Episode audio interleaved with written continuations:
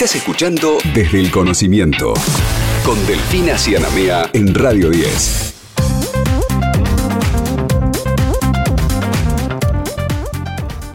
Y arrancamos este primer tramo aquí en Desde el Conocimiento. Vamos a charlar con Paula Cuatrochi, que es secretaria de Relaciones Institucionales, Cultura y Comunicación de la Universidad de Buenos Aires. Paula, ¿cómo estás? Aquí Delfina te saluda. Muy buenas tardes. Hola Delfina, ¿cómo estás? Buenas tardes. Gracias por llamarme. No, gracias a vos por estar ahí del otro lado. Eh, obviamente queríamos conversar con, contigo acerca de esta séptima edición de Yo Quiero Estudiar y todas las, distintas actividades que, han surgido en torno a este, a este, digamos, este evento que es espectacular, digamos, ya encima teniendo en cuenta todo lo que se viene de cara al año que viene. 7.500 inscriptos han tenido este año. Eh, es un poco un número que se viene repitiendo? ¿Se ha incrementado, disminuido? ¿Cómo resultado? Eh, bueno, sí, como vos eh, muy bien eh, decías, es la séptima edición de Yo Quiero Estudiar, solo fue interrumpida durante el tiempo de, la pandemia, pero 7.500 inscriptos. Algunos más, digamos así, que en ediciones anteriores, eh, sí hemos incrementado notablemente la cantidad de escuelas que se han inscrito eh, con los grupos completos eh, que han asistido al evento, que, mm, bueno, siempre tratamos de innovar eh, año tras año. Creemos que es un aporte que hace la Universidad de Buenos Aires a un momento que es muy complejo, que tiene que ver con la transición entre la escuela secundaria y la universidad o el mundo del trabajo, los estudios superiores. Sí. Eh, un momento en el que eh, el acompañamiento en esa transición es bastante importante, bastante significativo y creemos que lo que nosotros hacemos durante todo el año, porque las actividades de orientación vocacional en la universidad las brinda durante todo el año, ininterrumpidamente, inclusive en, en verano, que tienen actividades especiales de verano para eso, pero que estén todas juntas las actividades en un mismo evento. En esta edición nosotros tuvimos más de 110 actividades. Sí. Que incluyeron desde talleres de orientación vocacional, por supuesto, pero visitas guiadas a las facultades aledañas a la Plaza Jusey, eh, experimentos en los museos, inclusive de cada una de las facultades, eh, charlas sobre el mundo del trabajo, eh, por supuesto, información sobre las carreras de la universidad, bueno, charlas sobre campos ocupacionales de las carreras, una diversidad enorme que durante el año así todo junto en un mismo evento no se produce. Eso le da una potencialidad significativa. Me imagino. Y, y, vos recién nos mencionabas que es un momento bastante complejo, ¿no? Ese momento de transición y ese momento de tener que elegir una carrera que uno en general está bastante acostumbrado a pensar que, inclusive digo, mucho, uno tiene la posibilidad después de cambiar, ¿no? Pero es como que uno en ese, en, ese momento siente como que está tomando una decisión bastante definitiva. Digo, eh, ¿vos qué has podido detectar, por ejemplo, de algunos de las inquietudes o de los miedos que tienen los estudiantes en ese momento? En general, la mayoría, una gran mayoría, nuestro último relevamiento expresa que el 30% como, como emociones, ¿no? Emociones vinculadas a pensar el futuro sí. después de la escuela. Y el 30% eh, expresó sentir miedo, sí. un 20% ansiedad y el resto emociones ambivalentes, o sea, como eh, cierto estado de positividad en el sentido de bueno, alegría por finalizar un ciclo, pero eh, tristeza porque no sabe qué le va a deparar el futuro. Es un momento este bastante particular en que la incertidumbre por el futuro se ha incrementado mucho. Claro, sí, sí, sin lugar a dudas. Y también depende mucho, por supuesto, de, del contexto del, país. Y digo, en, en, en, otros momentos también, yo recuerdo muy puntualmente en mi caso cuando terminé la secundaria, había como una especie de fenómeno que tenía que ver con estudiar algo que te diera algún tipo de rédito económico, ¿no? Porque estaba muy cerca lo que tenía que ver con la crisis del 2001, por ejemplo. Entonces eran esas cosas se tenían en cuenta, por ejemplo al momento de estudiar una carrera, decir, bueno, estudio esto si es que efectivamente después voy a poder ganar plata con esto. Claro, porque era un momento en el que la preocupación económica, como salvando las distancias, digo, también ahora hay una preocupación por la economía, claro. Eh, incide o, lógicamente, digamos, en tu perspectiva de futuro, porque como nosotros decimos, la elección de una carrera es mucho más que la elección de una carrera.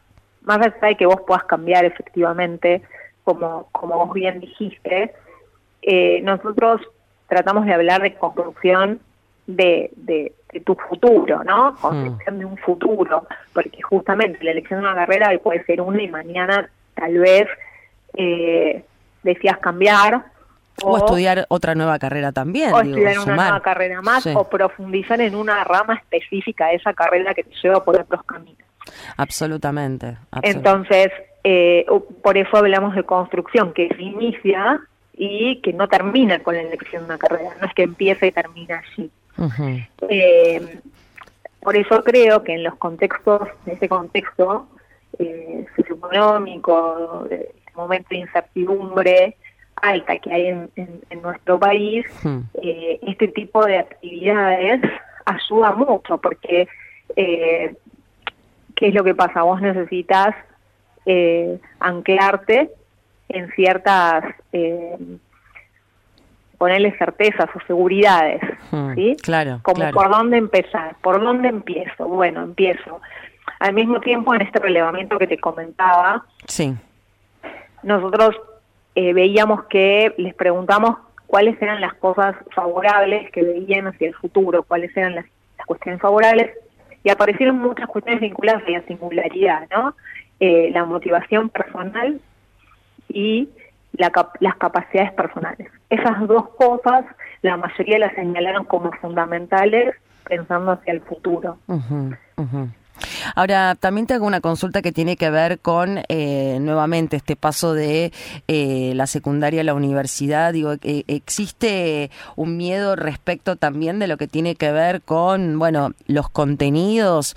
Digo, porque son muchísimo más grandes, el tiempo de dedicación, de concentración es otro, inclusive para muchos que tal vez deban de empezar una vida laboral en paralelo. Digo, esto también está dando vueltas. Yo te diría que eh, algo que no ha cambiado durante años, más allá de las coyunturas, algo que no ha cambiado durante años, años es la preocupación sobre la organización del tiempo. claro. Eh, vos viste que estás en la escuela secundaria, tenés como todo muy organizado, a tal hora tenés tal cosa, a tal hora tenés tal otra. Sí. La vida universitaria es como bien diferente. la independencia, es el paso a la, a la decisión de, claro, del manejo total y absoluto. Del tiempo. Sí, sí, sí, sí. ¿No? Y bueno, por ahí la mayoría expresa que tiene que trabajar, o sea, eh, eh, más del 60% por lo general dice que piensa estudiar y trabajar Claro, es un montón. Futuro. Entonces dice, claro, y entonces hay muchas preguntas relativas a si es posible en determinadas carreras que eh, se vislumbran como eh, tal vez difíciles o complejas, eh, si es posible trabajar y estudiar al mismo tiempo. Esa, esa es una preocupación permanente de, de los jóvenes. Por eso la información, y que es algo en lo que nosotros ponemos mucho énfasis desde la Universidad de Buenos Aires, es un factor clave. Porque mientras vos más información tengas, eh, tenés más herramientas para poder elegir eh, con, con mayor seguridad, aunque después cambies, no importa eso. Pero en ese momento vas a tener más herramientas en las cuales vas, vas a herramientas racionales en las cuales eh, basarte para elegir eh, por dónde ir. Claro, claro. Eh, entonces, cuántas horas eh, vas a tener que cursar por semana, dónde queda la universidad, cómo es, qué cargo horario tenés semanal.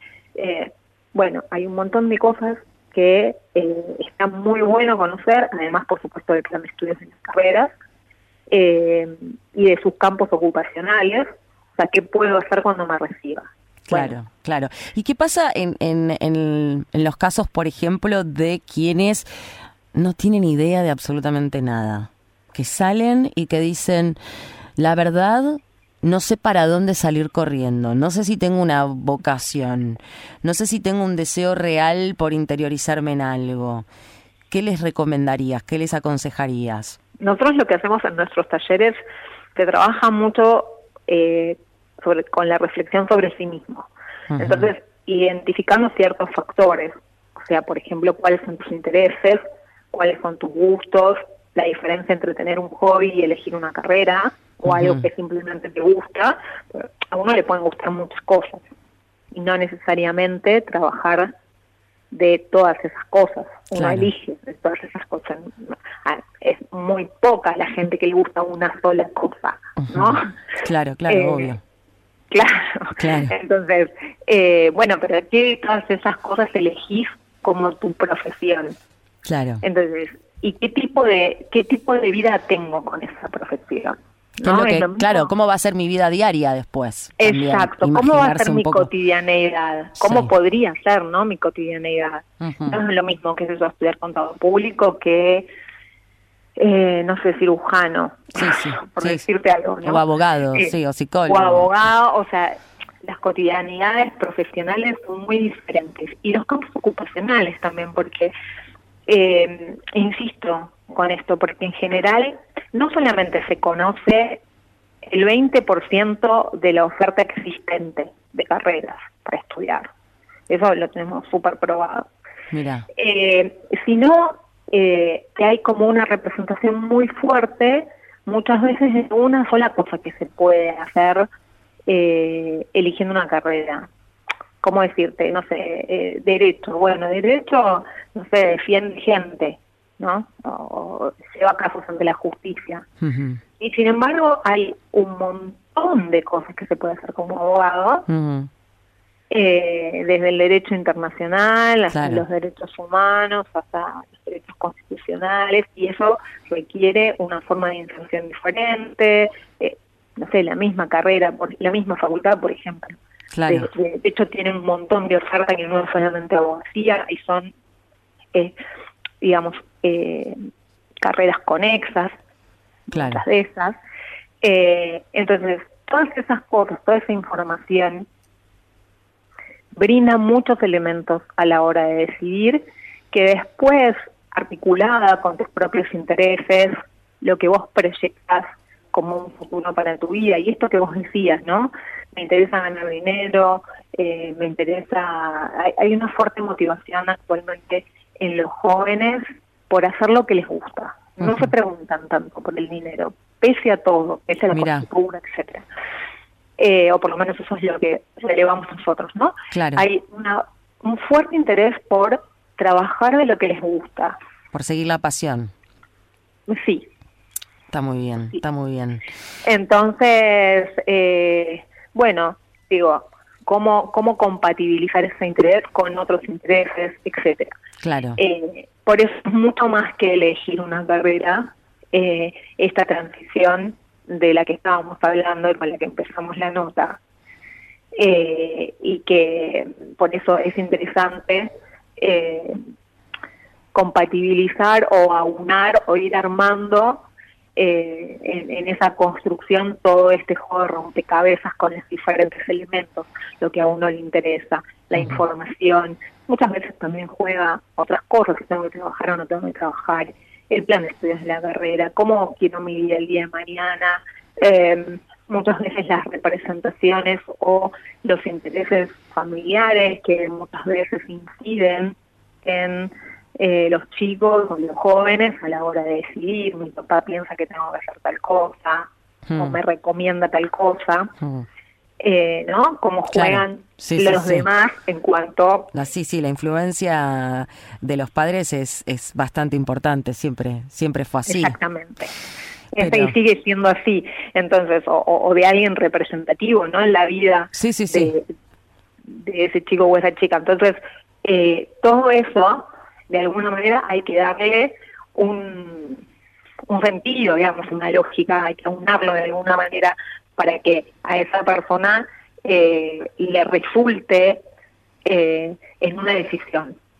Claro. Claro, sí, y por eso también me resulta eh, clave y fundamental lo que tuvo que ver con esta iniciativa, porque sin lugar a dudas, incluso a veces uno está esperando o necesitando la palabra de alguien que también lo, lo impulse, ¿no? Digo, porque me quedo con esta frase que decís, los chicos eligen estudiar lo que les gusta, que eso debería ser por lo menos el puntapié para estudiar cualquier cosa, porque después el resto más o menos uno después lo puede ir ordenando, lo puede ir acomodando, le puede ir encontrando distintas salidas, pero la, la clave fundamental es, es, empezar, es empezar. Y también se puede probar y después ver qué pasa, pero empezar. ¿Viste? Dar el primer paso. Así que te agradecemos muchísimo, Paula, por, por, por esta charla, por contarnos y darnos un montón de, información en este momento del año tan, tan importante de cara a, a lo que tiene que ver con, con, bueno, prepararse para el año que viene. Totalmente. Si me permitís, una cosita más, te agrego. La Universidad de Buenos Aires, desde los espacios de orientación vocacional, todo el tiempo está brindando actividades. O sea que se pueden acercar aquellos que quieran hacer un proceso, que, quieran este, estar seguros o tener más herramientas para decidir eh, qué, hacer después de terminar la escuela secundaria, eh, para hacer talleres o para adquirir información o para conocer más la Universidad de Buenos Aires. Eh, nosotros todo el tiempo estamos haciendo actividades que con contactarse con nosotros a través de las redes sociales o la página web, bueno, pueden, pueden, porque son todas las actividades son totalmente gratuitas, así que pueden acercarse cuando, cuando quieran. Las puertas siempre están abiertas. Te agradecemos muchísimo, Paula, que tengas una excelente tarde. A ustedes. Abrazo grande. Adiós. Hasta luego. Lo que pasa en las universidades se escucha en la radio. Desde el conocimiento, Delfina Cianamea en Radio 10.